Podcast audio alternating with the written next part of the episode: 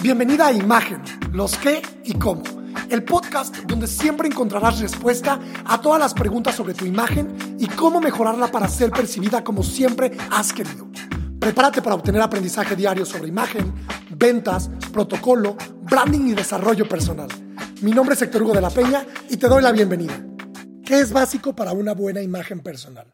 Cuando las personas empiezan a aprender de imagen, lo primero que me preguntan es, bueno, ¿y cómo puedo yo mejorar mi imagen? ¿Cómo puedo yo tener una mejor imagen personal? Aquí, el día de hoy, te voy a dar varios tips para que puedas aplicarlos desde que termines de escuchar este podcast a tu vida.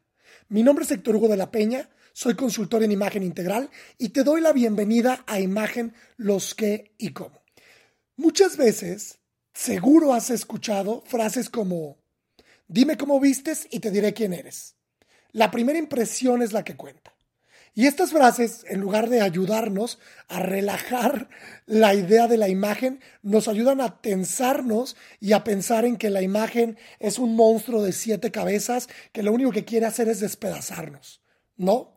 Pero ya hablamos que imagen es cómo te proyectas a través de estímulos y cómo te perciben los otros.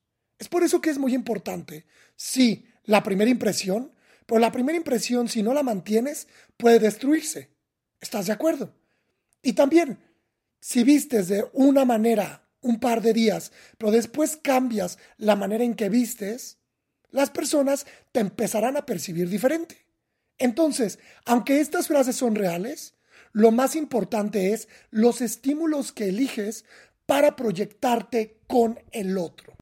La imagen personal la emitimos de muchas maneras y se asocia a la voz, a la postura y a la vestimenta. Estoy seguro que si buscas en tu cabeza a alguien que es perezoso, se te viene rápidamente a la cabeza.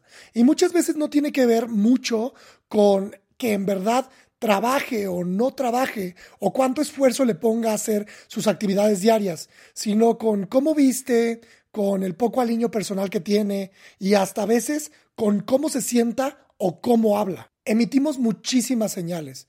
Todo el tiempo estamos emitiendo señales o estímulos, como ya les habíamos llamado, que ayudan al otro a que tenga una idea de nosotros. Y nosotros le ayudamos a ese otro a construirse una imagen de nosotros. Entonces, cada estímulo que eliges para comunicarte en tu día a día Sí, tiene que ver con la construcción de tu imagen personal. Puedes proyectarte amable, activa, desinteresada, confiable. Hay un sinfín de posibilidades de lo que puedes conseguir con tu imagen. Por eso es que el día de hoy quiero compartirte cinco básicos para tener una buena imagen personal. Número uno, vístete con un objetivo en mente.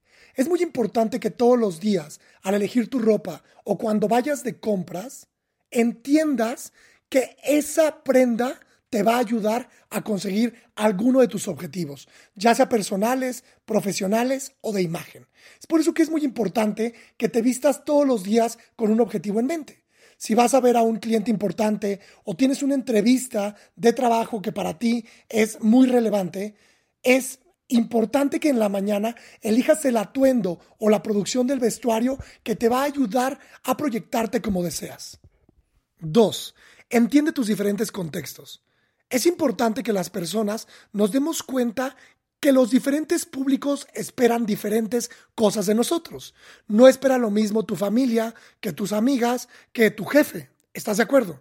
Es muy importante que identifiquemos estos contextos para poder comportarnos a la altura de nuestros objetivos dentro de ese contexto. Es decir, si estás con tus amigas, a lo mejor puedes utilizar un léxico diferente a si estás con tu jefe. O si estás con tu familia, puedes utilizar un vestuario diferente a si vas a una entrevista de trabajo. ¿Estás de acuerdo? Esto tiene que ver 100% con la identificación de contextos. Diferentes contextos, diferentes públicos, diferentes públicos, diferentes expectativas.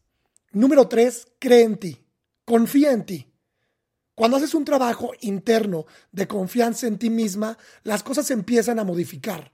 ¿Por qué? Porque es mucho más fácil que expreses tus ideas y que llegues a los lugares y te sea fácil conseguir tus objetivos.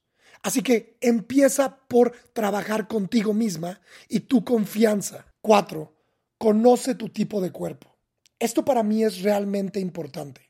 Así como no nos podemos poner los zapatos de otro porque pues, tal vez no nos queden, porque tenemos diferente tamaño de pie, es lo mismo que sucede con el cuerpo. Hay siete diferentes tipos de cuerpo y es muy importante que tú entiendas cuál es el tuyo, porque cuando entiendas esto va a ser mucho más sencillo que le saques el provecho que deseas, pero que además puedas vestirlo a tu gusto y antojo.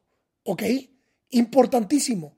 Conoce tu tipo de cuerpo. 5. Juega con los colores. El mundo de la psicología de colores es inmenso. Si quieres provocar pasión, si quieres provocar confianza, es importante que entiendas qué colores provocan esto y también cómo puedes ayudar a tus objetivos eligiendo los colores correctos para cada ocasión. Es importante que te metas al mundo de los colores y los uses a tu favor. Y uno último, no descuides tu aliño personal.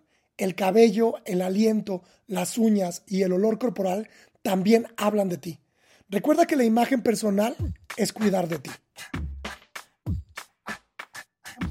Hey, antes de que te vayas, cuéntame por redes sociales qué te pareció este episodio.